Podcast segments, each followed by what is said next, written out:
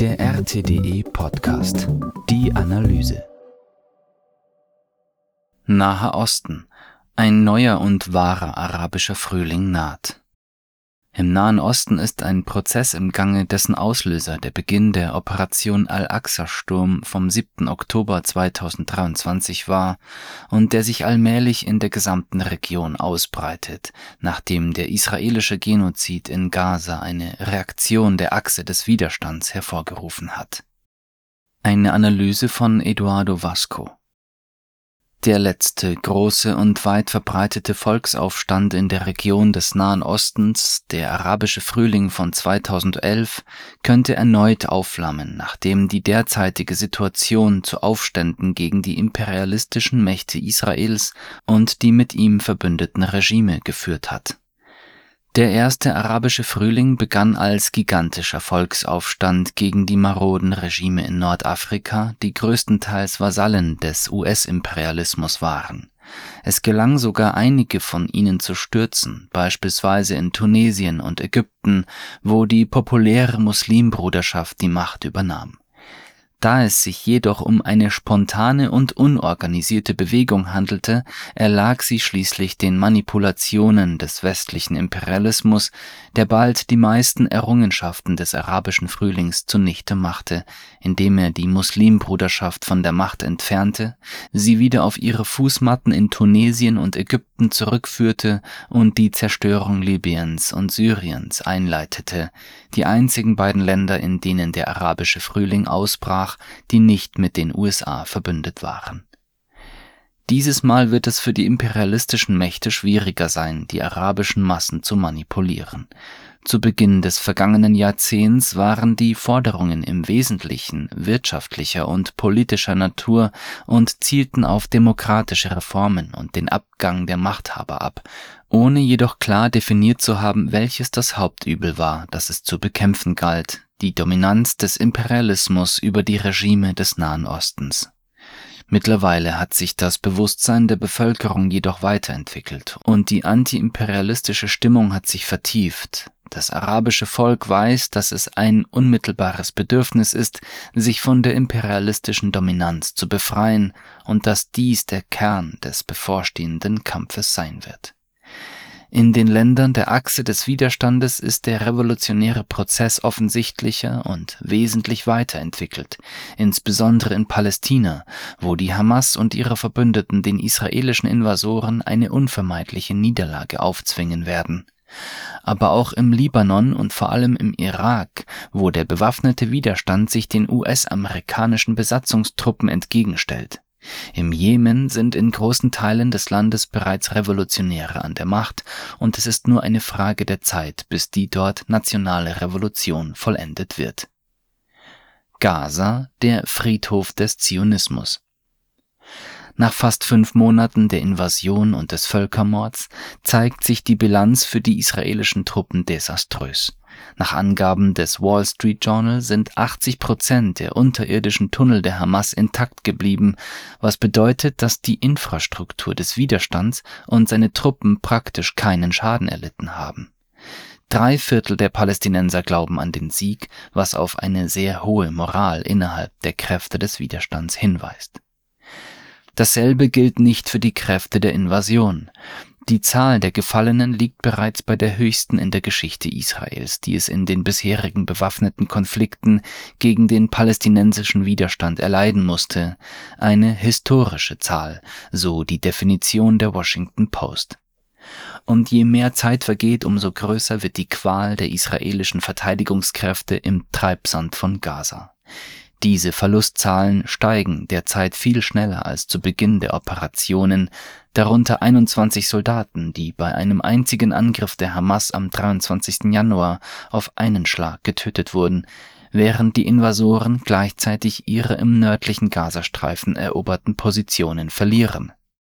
Diese günstige Situation für die Kräfte, die in Gaza gegen Israel kämpfen, ist der Unterstützung der Bevölkerung für den Revolutionskrieg zu verdanken, Laut einer Studie der arabischen Gruppe für globale Forschung und Entwicklung unterstützen drei Viertel der Palästinenser den Al-Aqsa-Sturm und glauben an eine positive Rolle der Hamas. Mindestens die Hälfte der Palästinenser glaubt außerdem, dass die Hamas für die Freiheit Palästinas kämpft. Zu demselben Schluss kam auch das Palästinensische Zentrum für Politik und Meinungsforschung. Eine Umfrage des Washington Institute belegt zudem, dass die Mehrheit der Palästinenser die Hamas und andere Widerstandsgruppen unterstützt eine weitere Umfrage des Arab Barometers zeigt, dass der Al-Aqsa-Sturm nicht das Ergebnis einer isolierten Haltung der Hamas ist, sondern vielmehr des Drucks, den das palästinensische Volk auf die Führer des Widerstands ausübt.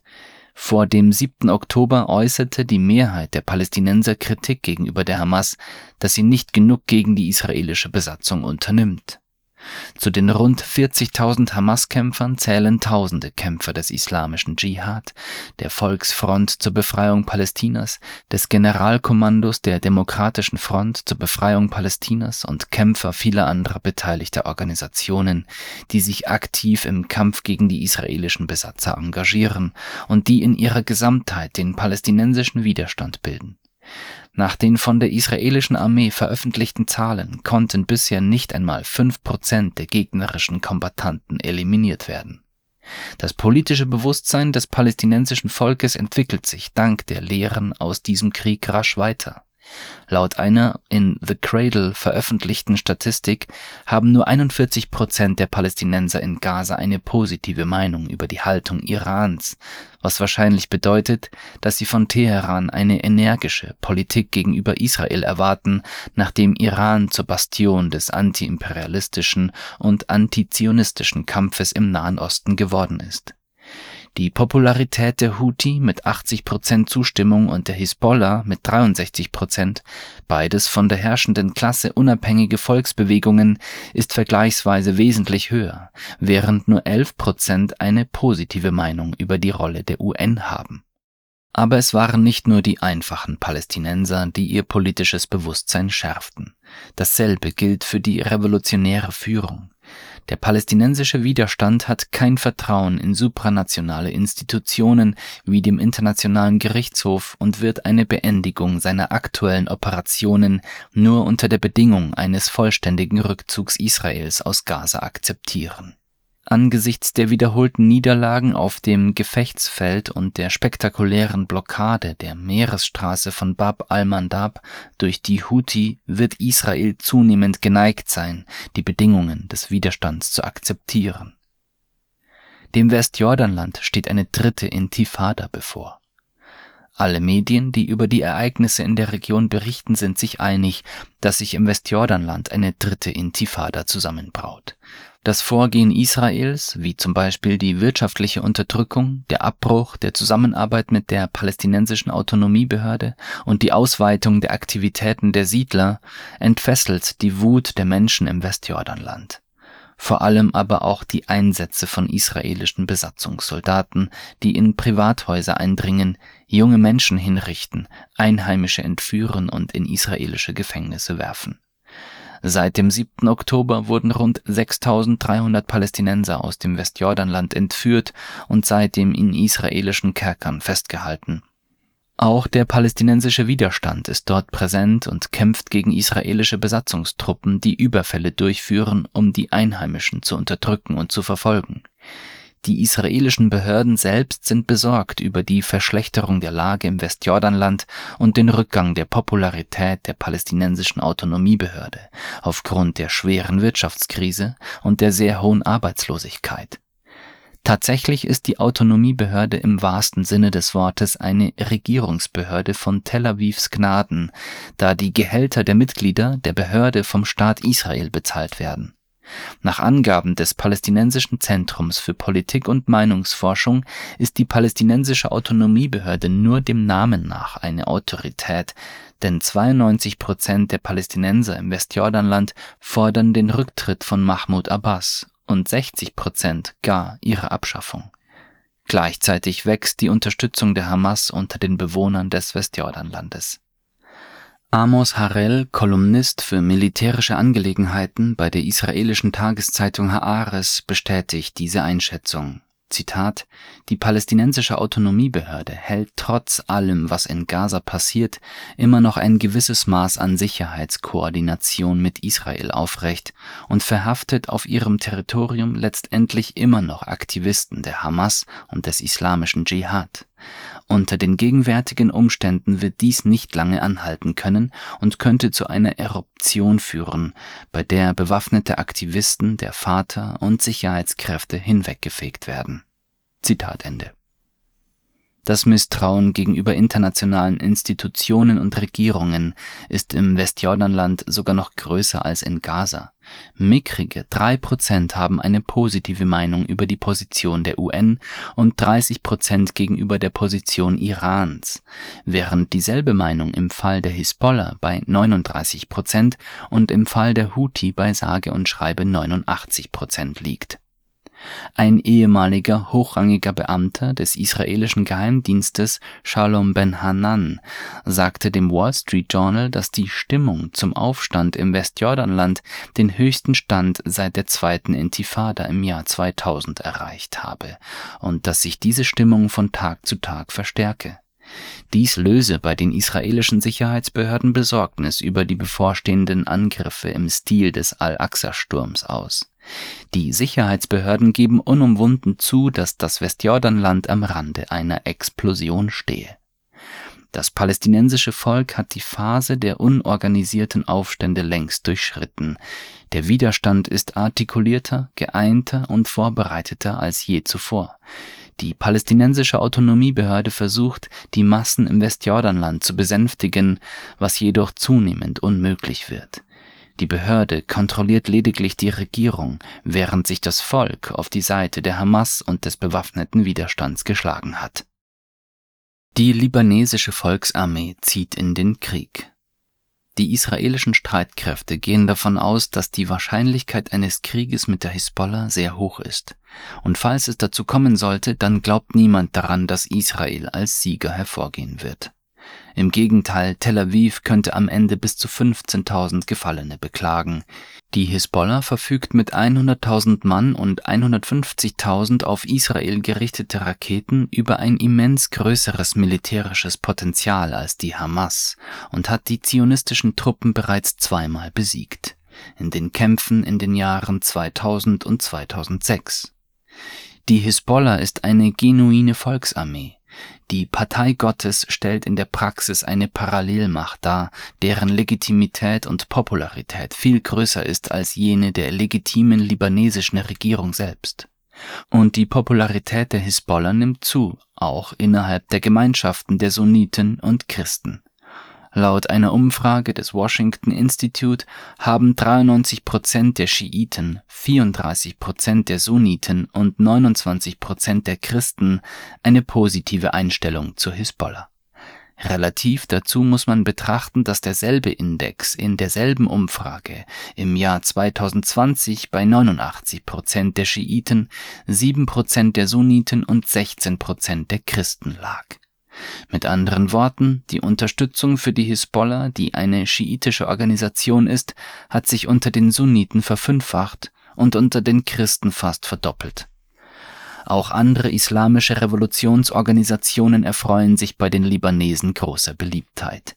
79 Prozent aller Libanesen haben eine positive Einstellung zur Hamas und selbst die Muslimbruderschaft, die ebenfalls sunnitisch geprägt ist, wird von 20 Prozent der Christen, von 45 Prozent der Schiiten und von 53 Prozent der Sunniten positiv betrachtet Darüber hinaus steht die antiimperialistische Stimmung in direktem Zusammenhang mit der Unterstützung der Hisbollah und des palästinensischen Widerstands, was zeigt, dass es sich hierbei nicht um eine religiös geprägte Angelegenheit handelt, wie auch die oben genannten Statistiken belegen. Die Hälfte der Bevölkerung glaubt, dass sich der Libanon zugunsten von Partnern wie Russland und China von den USA abwenden sollte die Umfragen signalisieren nicht nur eine allgemeine Zunahme der Unterstützung für den Widerstand und der Ablehnung des Imperialismus, sondern auch der Unterstützung für den bewaffneten Kampf für die Befreiung von den israelischen Besatzungskräften Auf Nachfrage sind 75 Prozent der Schiiten, 44 Prozent der Sunniten und 24 Prozent der Christen der Meinung, dass die Lösung des palästinensisch-israelischen Konflikts militärisch und nicht politisch zu erreichen sei. Dies zeigt, dass sich die Revolution auch in einem der Länder entwickelt, das am besten auf den Befreiungskampf im Nahen Osten vorbereitet ist. Eine Wiederholung der Taliban-Revolution im Irak kommt es nunmehr fast täglich zu Angriffen des irakischen Widerstands auf amerikanische Militärstützpunkte im Land.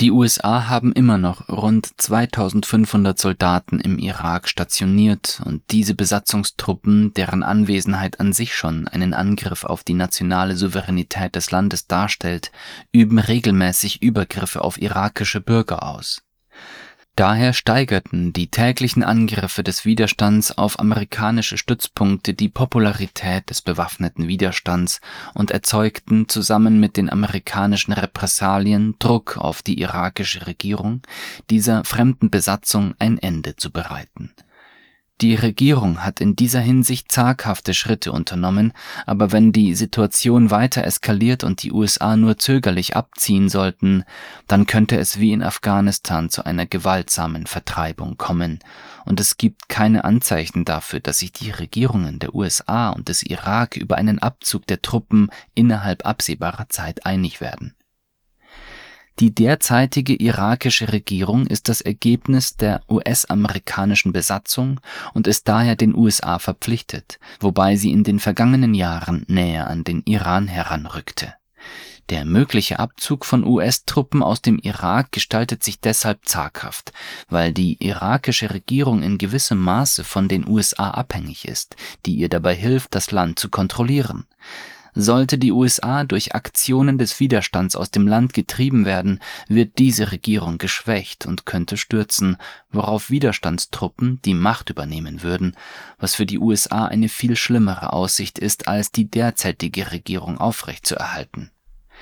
Die Erklärung der irakischen Widerstandsbewegung Al-Nujaba beweist folgende Analyse. Zitat der Widerstand hat eine integrierte Vision der amerikanischen Präsenz in all ihren Formen und eine klare Vision der Unabhängigkeit und der Befreiung von der Abhängigkeit der USA. Der Widerstand ist nicht ohne Einfluss und Dominanz in den Strukturen des Staates, selbst wenn die militärische Vertreibung des Besatzers abgeschlossen ist. Zitat Ende. Dieser Widerstand hat Vertreter im Parlament, genauso wie im Libanon, der Anführer der Hokuk-Bewegung, Hussein Muanes, gehört zu jener parlamentarischen Mehrheit, die vor vier Jahren einem Abzug der US-Truppen zugestimmt hat. Bisher wurde in dieser Hinsicht nichts unternommen, was beweist, dass die irakische Regierung sich davor fürchtet, in diese Richtung weiterzumachen. Moanes erklärte zudem, dass der Irak nach der Vertreibung der imperialistischen Kräfte ein regionales Bündnis gegen Israel bilden müsse die zumindest formelle Akzeptanz eines US-Abzugs ist eine direkte Folge der Aktionen des Widerstands, was beweist, dass nur ein internationaler Befreiungskrieg das irakische Volk befreien kann. Wie Clausewitz einst feststellte, löst Krieg das, was durch Politik und Diplomatie nicht gelöst werden konnte. Und wie der irakische Widerstand in einer seiner Erklärungen verkündete, versteht der Imperialismus nur die Sprache des Krieges, der Widerstand hat deutlich gemacht, dass er seine Angriffe nicht einstellen wird, nur weil die USA offiziell erklärt haben, dass sie das Land irgendwann verlassen werden, weil der Widerstand weiß, dass man den Worten aus Washington nicht trauen kann.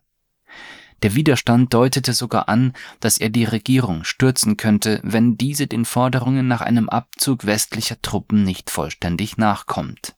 So berichtet das arabische Nachrichtenportal Al-Mayadin, Zitat, wenn die Regierung die Eindringlinge beschützt, wäre dies ein historischer Verrat am Irak und am Blut seiner Märtyrer. Zitat Ende. Daher polarisiert die Versöhnung der irakischen Regierung mit den USA und ihrem Widerwillen, die imperialistischen Truppen unverzüglich auszuweisen, die irakische Politik und verstärkt die Widersprüche mit den Kräften des Widerstands und der Bevölkerung. Der Druck auf die Regierung wird mit jedem Tag zunehmen, während der Widerstand im Gegensatz zur Regierung keinen Dialog mit den Besatzern wünscht.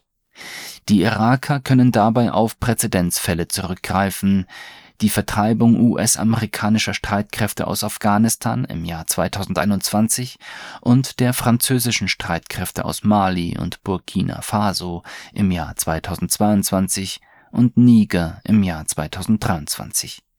Diese vier Vertreibungen wurden von bewaffneten Bewegungen angetrieben, die zuvor kollaborative Regierungen stürzten das Vorgehen des irakischen Widerstands könnte auch zum Abzug amerikanischer Truppen aus Syrien führen. Mehr als 150 Angriffe gegen US-Streitkräfte wurden bisher im Irak und in Syrien verzeichnet. In Syrien wurden die meisten Angriffe ebenfalls vom irakischen Widerstand verübt. Presseberichten zufolge halten sich noch etwa 900 US-Soldaten in Syrien auf, die dort die Plünderung von syrischem Erdöl überwachen, jedoch damit begonnen haben, einige Stützpunkte zu evakuieren. Das Risiko, Truppen in Syrien zu halten, sei zu hoch und die USA könnten sich zurückziehen, heißt es aus Quellen der Fachzeitschrift für Außenpolitik Foreign Policy. Dies wird jedoch kurzfristig kaum geschehen.